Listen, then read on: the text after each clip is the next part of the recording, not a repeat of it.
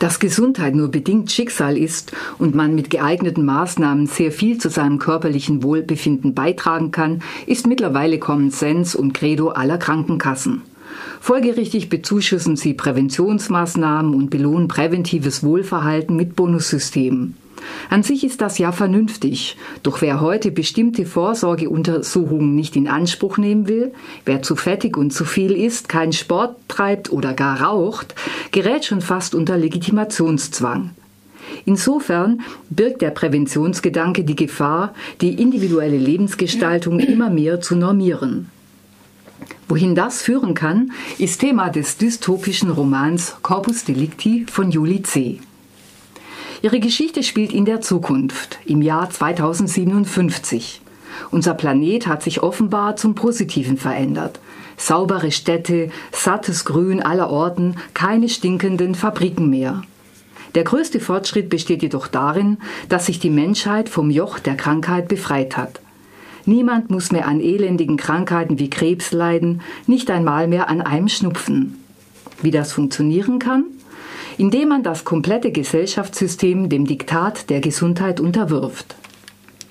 Wir haben, so Franz Kramer, einer der Chefideologen dieses Systems, eine Methode entwickelt, die darauf abzielt, jedem Einzelnen ein möglichst langes, störungsfreies, das heißt gesundes und glückliches Leben zu garantieren, frei von Schmerz und Leid.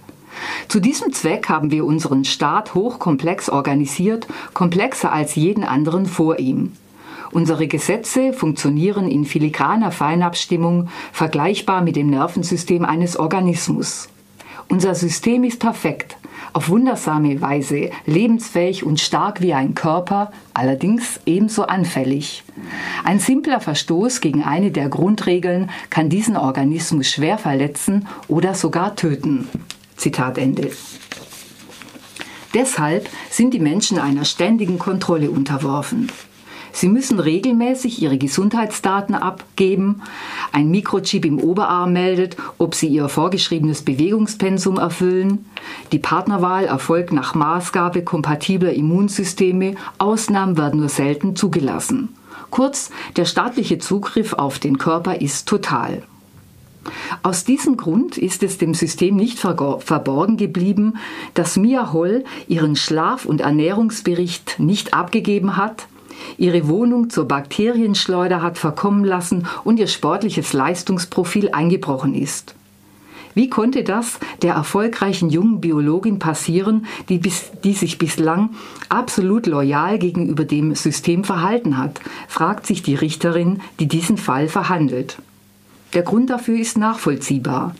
Mia trauert um ihren Bruder, der sich im Gefängnis das Leben genommen hat. Doch Gefühle wie Trauer, Unbehagen oder Zweifel stellen Störfaktoren dar in diesem eigentlich von allen Widersprüchen gereinigten System. Und nicht zuletzt schaden sie auch der Gemeinschaft, wie die Richterin Mia scharf entgegenhält. Zitat wenn wir vernünftig denken, schuldet die Gemeinschaft ihnen Fürsorge in der Not. Dann aber schulden sie der Gemeinschaft das Bemühen, diese Not zu vermeiden. Ist das nachvollziehbar? Zitat Ende. Unter dem Vorzeichen der Vernünftigkeit offenbart sich Prävention hier als schiere Erpressung.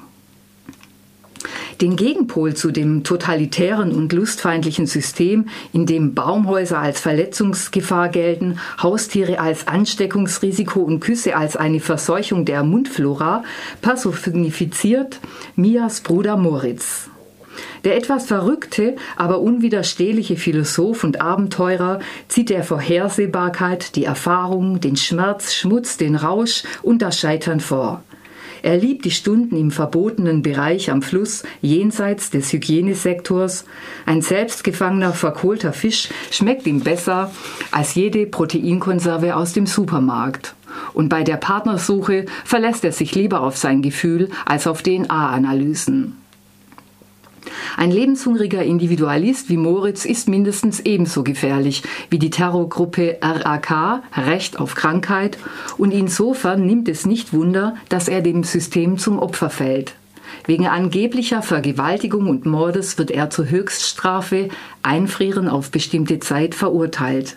Das ist auch der Grund für seinen Suizid, den er als eine Form der Freiheit begreift. Als Mias Anwalt herausfindet, dass Moritz nach einem DNA-Analyseirrtum zu Unrecht verurteilt wurde, wird Mia selbst zur Rebellin gegen diesen totalitären Gesundheitsstaat. Julie C. hat den Gesundheitswahn unserer Tage auf die Zukunft projiziert und das, und das totalitäre Potenzial der Präventionsrhetorik offengelegt. Deshalb ist Corpus Delicti ein ausgesprochen interessantes Buch. Für meinen Geschmack hat sie sich jedoch ein wenig von ihrem aufklärerischen Anspruch überrollen lassen. Ihre Figuren stehen mehr für Positionen, als dass sie ein Eigenleben führen. Alles ist eine Spur zu eindeutig geraten, so dass man eigentlich immer nur zustimmen kann. Und das wiederum schmälert ein wenig den kritischen Impetus dieses eigentlich so wichtigen Buches. Julie C. Corpus Delictu, äh, Corpus Delicti, als Taschenbuchausgabe erschienen beim BTB Verlag 2010. Das Buch hat 272 Seiten und kostet 9,99 Euro.